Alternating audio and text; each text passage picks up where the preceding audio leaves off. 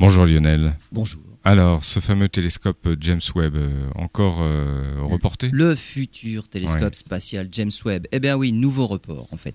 En septembre 2017, la NASA avait été contrainte de reporter le lancement d'octobre 2018 au printemps 2019. Eh bien maintenant, on parle déjà de mars 2021. Des reports que l'on doit à une suite de problèmes techniques sur à peu près tous les éléments du télescope. Le miroir, les boucliers thermiques, les instruments et à chaque ennui technique résolu, une nouvelle séance de test pour vérifier le bon fonctionnement, mais qui reporte d'autant la date du lancement.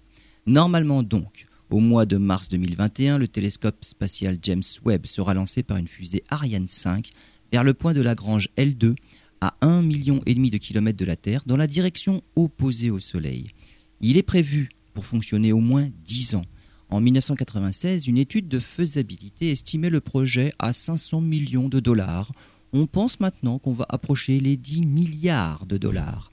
Le remplaçant du télescope James Webb est déjà dans les cartons.